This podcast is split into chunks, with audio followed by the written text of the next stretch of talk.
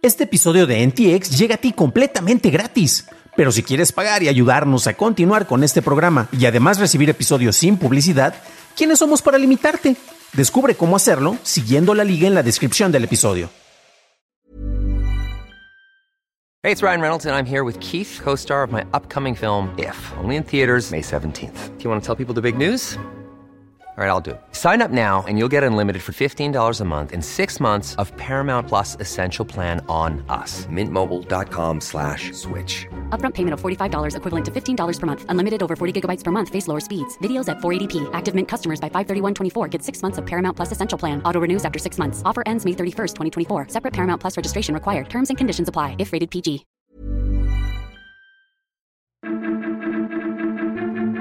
Apple presenta el M2. Hablamos del monopolio del Bitcoin y el USB 3 será el puerto definitivo en dispositivos móviles. Estas son las noticias de Tecnología Express con la información más importante para el 7 de junio de 2022. Legisladores de la Unión Europea llegaron a un acuerdo sobre los puntos necesarios para exigir que los teléfonos inteligentes, tabletas, audífonos y cámaras digitales vendidos en la Unión Europea para otoño de 2024 usen el puerto USB-C para carga del dispositivo. Las computadoras portátiles también tendrán que cumplir con este mandato, pero en una fecha posterior. La legislación aún necesita la aprobación del Parlamento y el Consejo de la Unión, pero los legisladores confían que esta ley estará vigente para antes de su entrada en vigor. Google accedió a pagar 100 millones de dólares a los residentes de Illinois en un acuerdo tras una demanda colectiva que alega que el reconocimiento facial de Google Fotos violó la ley de privacidad de información biométrica en este estado. Esta ley prohíbe recopilar este tipo de datos sin informar a las personas por escrito y decirles cuánto tiempo serán conservados por la empresa. Los residentes que aparecen en fotos o videos de Google Fotos desde el 1 de mayo de 2015 hasta el 25 de abril de 2022 tienen hasta el 24 de septiembre de 2022 para presentar un reclamo y la audiencia final se llevará a cabo el 28 de septiembre. Y sí, ayer tuvimos varios anuncios por parte de Apple, así que vamos a revisar los más importantes. Apple presentó una MacBook Air rediseñada, la cual cuenta con un nuevo sistema en chip M2. Este procesador ofrece hasta 8 núcleos de CPU divididos de manera equitativa entre rendimiento y eficiencia, y es 18% más rápido que el M1. Incluyen hasta 10 núcleos de GPU, el doble de ancho de banda de memoria del M1 y admite hasta 24 GB de memoria. La nueva Air incluye dos puertos Thunderbolt 3, carga MagSafe y una pantalla Retina Liquid con hasta 500 nits de brillo. Pesa entre 1.2 y 1.3 kilos y estará disponible el próximo mes con un costo base de 1.199 dólares. En el terreno del software, en la conferencia para desarrolladores, Apple anunció iOS 16, el cual tendrá pantallas de bloqueo personalizables que podrán usar widgets y se podrá editar y deshacer envíos en su aplicación de mensajería. La próxima versión de macOS se llamará Aventura, ofrece mejoras en la búsqueda de Spotlight con imágenes deportivas y búsquedas en la red e incorpora Continuity Camera, que es una opción que permite usar un iPhone como cámara web. WatchOS 9 agrega aplicaciones ancladas al dock, notificaciones en forma de banners y métricas de ejecución y suspensión más detalladas.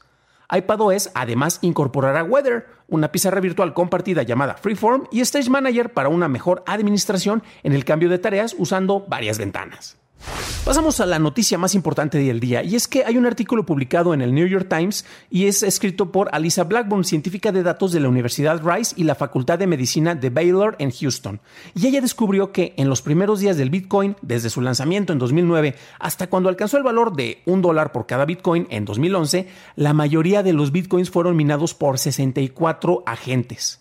Los investigadores utilizaron procesos para vincular direcciones de billeteras digitales con dichos agentes. Este artículo todavía no ha sido incluido en una revista en donde se hagan revisiones por pares. Esas fueron las noticias y ahora pasamos a la discusión. La nota que yo encuentro más fascinante es precisamente este artículo que deben de leerlo. Recuerden que la descripción del episodio, ya sea en YouTube o en, eh, el formato en podcast, que ese es nuestro formato favorito, eh, vienen las ligas y viene tanto la liga de la nota del New York Times como algo que les voy a mostrar ahorita y es concretamente el documento que se publicó. Y esto es muy fascinante. Son 75 76 páginas. Sí cuesta algo de tiempo leerlo, pero vale mucho la pena encontrarlo porque eh, tiene cuestiones muy fascinantes. Entre ello, bueno, y vamos a ver algunos de los mapas De hecho, este que estamos viendo en, la sección en, YouTube eh, es un círculo, es una gráfica de Pi, una gráfica de esas circulares, y la cual se está mostrando la cantidad de personas que estuvieron haciendo el minado de criptomonedas.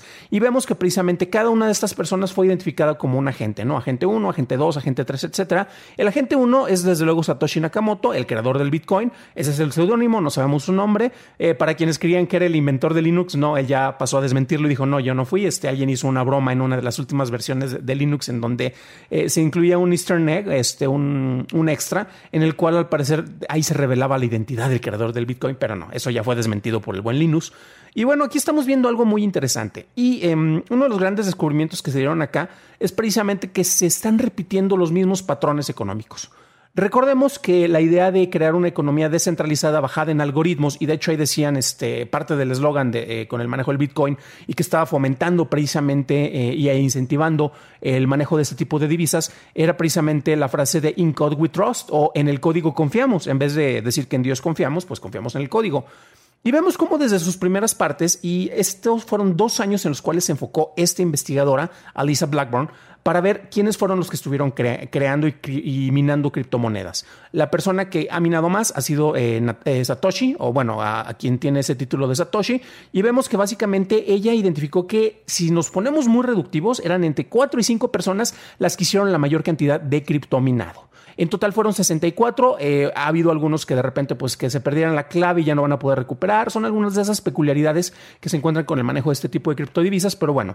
Y se encuentra uno con que parte del planteamiento que se tiene con el juego de las criptomonedas es precisamente una economía descentralizada. Y muchos usan este, algunos argumentos que yo encuentro un tanto reductivos o simplistas, en el cual te dicen, pero bueno, ¿cómo vas a confiar en, un gobierno y en un tipo de moneda la gente lo utiliza porque el gobierno les dice que lo utilice, pero este papel moneda, este billete que te estoy enseñando, no tiene un valor intrínseco per se.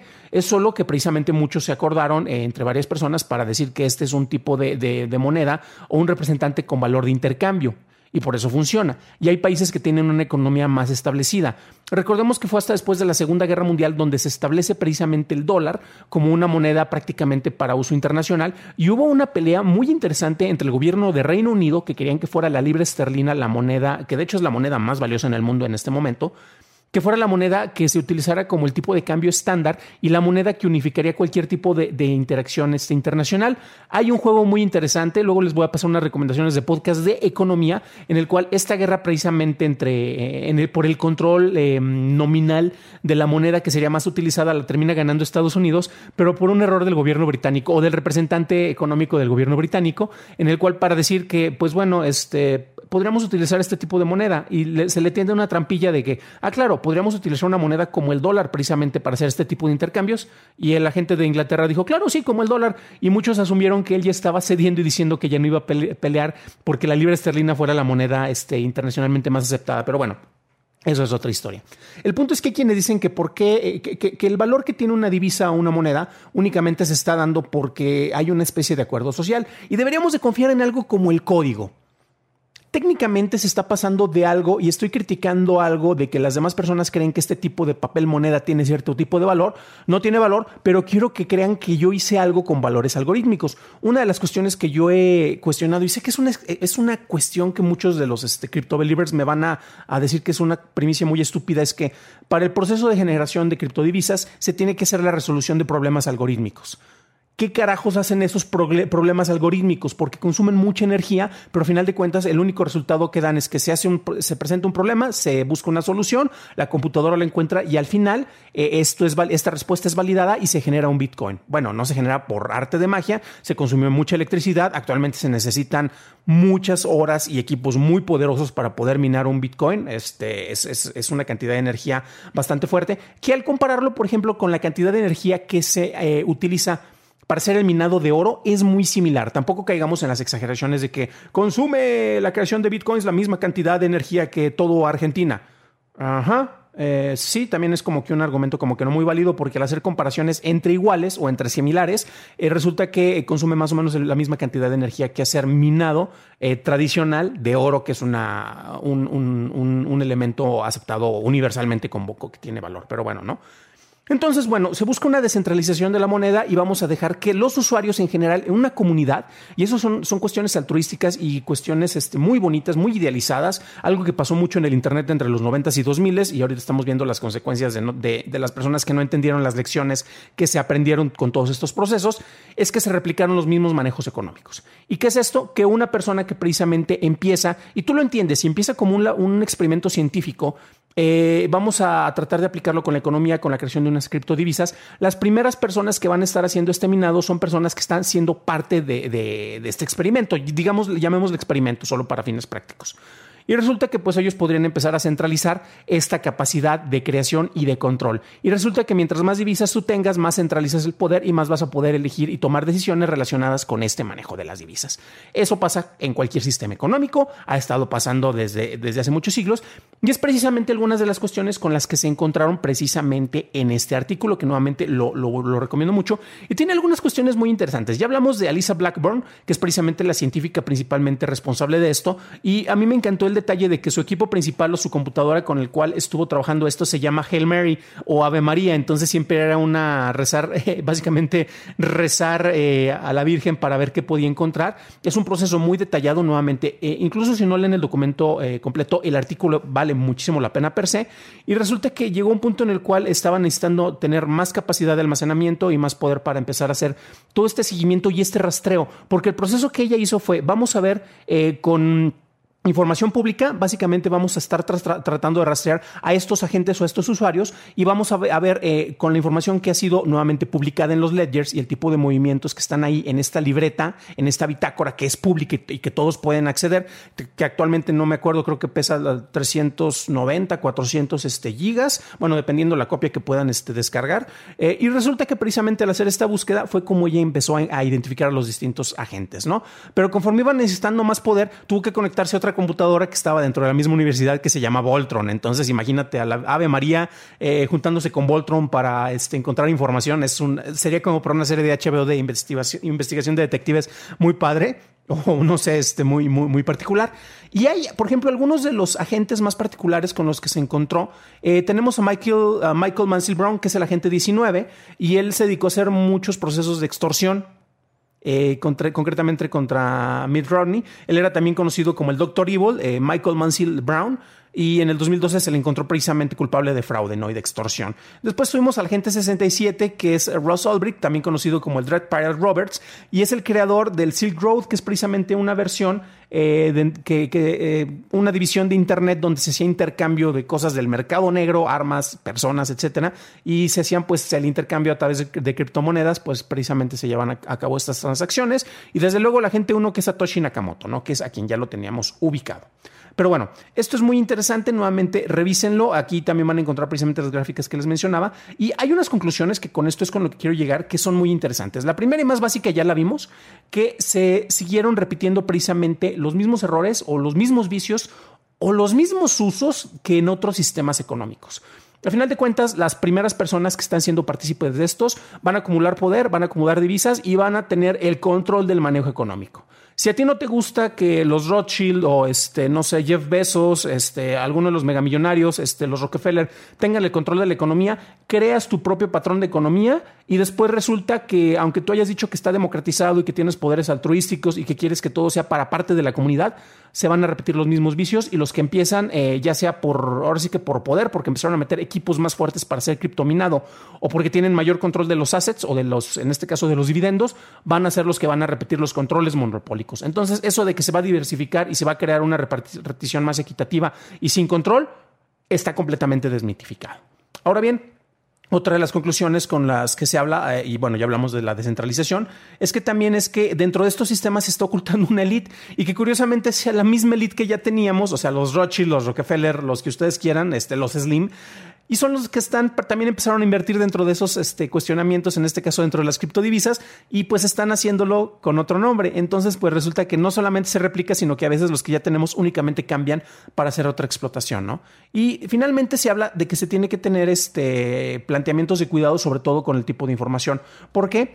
Porque si bien una de las grandes ventajas con las que se cuenta precisamente dentro del, manejo de Ledger, dentro del manejo de blockchain, es que puedes tener em, tu identidad eh, que se mantiene como anónima, pero todo, todo el mundo puede ver las transacciones, pues resulta que a través del rastreo de este tipo de información es como se logró llegar a tener muchísima información, en este caso, en esta investigación, con fines eh, pues, eh, de, investigación, fines didácticos, fines de comprensión, pero también se puede hacer lo mismo para el mal. También hemos reportado muchos casos en los cuales al hacer el seguimiento de Ledger, precisamente se han logrado capturar a criminales. Entonces, cosas como la descentralización o el anonimato, honestamente quedan muy en entredicho porque eh, nuevamente se están repitiendo varios de los patrones que encontramos en otros lados. Pero bueno, ¿ustedes qué opinan de esto? ¿Son de los que creen que precisamente el futuro está en el metaverso y en el Bitcoin y en, las transacciones digitales? ¿O creen que a final de cuentas este, pues es otra versión de patrones que ya tenemos conocidos y con los cuales hemos vivido, pero con otra bandera y con otro color. Dejen su comentario ya que me interesa saber su opinión. Para un análisis más a detalle en inglés, visita dailytechnewshow.com en donde encontrarás notas y ligas a las noticias. Y si encontraste útil este programa o por lo menos te logré distraer durante algunos minutos, ya sabes qué hacer. Déjanos una calificación de preferencia positiva en Apple Podcast, Spotify, en Amazon, en Alexa, en el Skill. Ahí también nos puedes dejar una calificación que eso nos va a ayudar a que lleguemos a más personas. También nos puedes dejar un, un like en YouTube que no cuesta nada. Y por cierto, gracias a los nuevos suscriptores como Neri FNF Shop. Entonces, muchas gracias a todos los que nos están siguiendo por ese canal. Eso es todo por hoy. Gracias por acompañarme. Nos estaremos escuchando en el próximo programa. Y deseo que tengas un magnífico martes.